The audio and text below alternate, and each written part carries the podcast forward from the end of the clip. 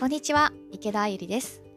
この放送では、私のインタビューライターの日々の学びや気づきを中心に、のんびりほんわかお話ししていく10分ラジオです。さあ、今日のテーマなんですが、えー復興五輪ってっていうテーマでお話ししたいと思います。復興五輪っていうのは皆さん聞いたことありますか？やはりですね今、えーもうすぐ、ね、オリンピックが開催されようとしていますけれども日本ではやはりそれを、まあ、五輪オリオリンピック開催しない方がいいんじゃないかっていうお話であったりあのそういったねあの運動も起きていますよね。はい、そういったことでですね、えーその中でもやっぱり進んでいってしまう。あの結局オリンピックってもうやることにほぼほぼ決まっているっていう状態になっていてその中でですね復興五輪っていう言葉が実は前々からあった、はい、そしてそれをなあのもっともっと取り立たされてもいいのにあまり出てないなっていうふうに思ったのでちょっと私はこの10分でお話しできたらなと思いました。はい。今回ですねこの復興五輪について、えー私がテーマに挙げたのは、えー、Yahoo の、えー記事でですね、えー執筆を担当した記事の一つに、えーその復興五輪をテーマにしたインタビュー記事があったからなんです。はいえー私がインタビューしたわけではないんですけれども、まあ、Yahoo の編集部の方がインタビューされてそれを私が執筆するということをですね、えーさせていただきました。で、えー本日13日に、えー公開された記事なんですけれども、えータイトルが「巨大人形モッコが東北から東京へ柳井道彦さんが語る復興五輪」はい、というテーマになっています。こちらですね、えーまああの柳井道彦さんというのはあのすごく有名なですねクリエイティブディレクターさんでいらっしゃって福島県のご出身なんですね。で、えー今回のですねこの巨大人形モッコというのは、えー東京五輪パラリンピックの公式文化プログラムで、えー行われている、えー幸せを運ぶ旅モッコが復興を FM 東北から東京へプレゼンツバイエネオス。ということで、えー5月15日から岩手県から始まったあのイベントになっています、えー身長がですねそのモッコという巨大人形10メートル。10メートルってすごいですよ、えー10メートル想像してみてください。もう空の雲にかかるんじゃないかなぐらいの私はそんなイメージがしましたけども、うん、私はね直接は見てないんですがこの記事を書くために動画を見たり写真を見たりしました。はい、でこちらをですね、えーまあ、統括されてこのプログラムを統括されている柳井さんはい、クリエイティブディレクターの柳井さんが、え行っています。まあ、このイベントの、えー理由としては東北の復興、はい、をこちらをテーマにしているからなんですね。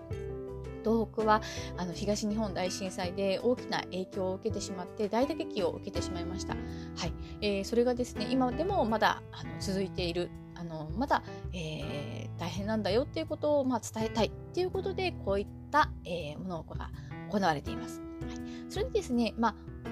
岩手から福島にやってきてあのイベントをですねそのモッコが、えー大きな人形が動くとそういうことをですね、えー岩手県宮城県福島県と開催して最後は東京で、えー新宿の方ですねこちらでイベントを最後開催するということになっています。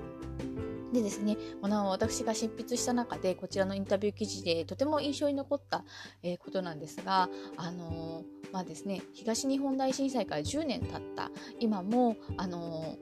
やっぱり東北ってを知ってもらう機会をもっともっと作りたいっていうふうに柳井さんがおっしゃっていたところだったんですね。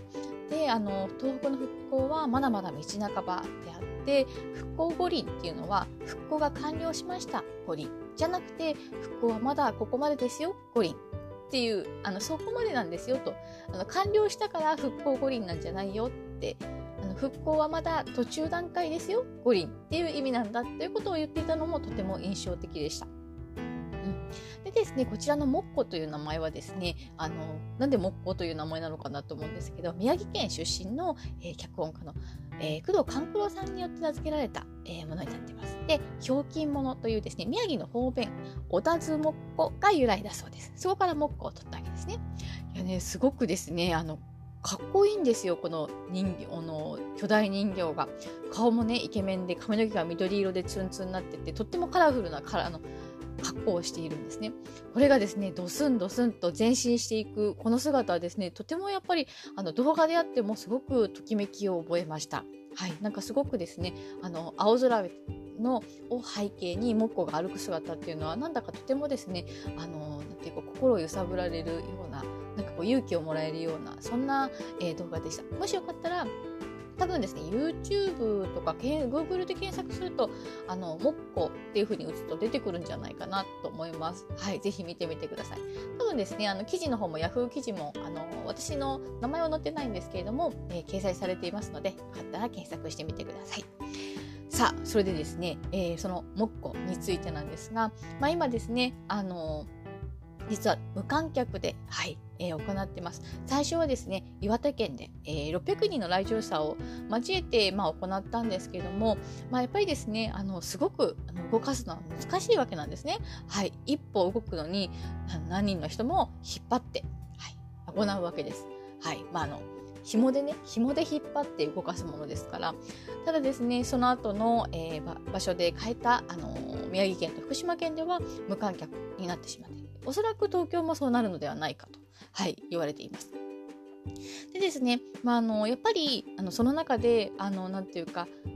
動くのがエネルギーがいいお客さんに見てもらいたいって思うじゃないですか。ね、であのやっぱり無観客っていうことはあの今ねオリンピックでも言われていますよね無観客で開催するところあの観客があるところで開催するところっていうのを県に県がそれぞれあの発表している今状況なんですけれどもあの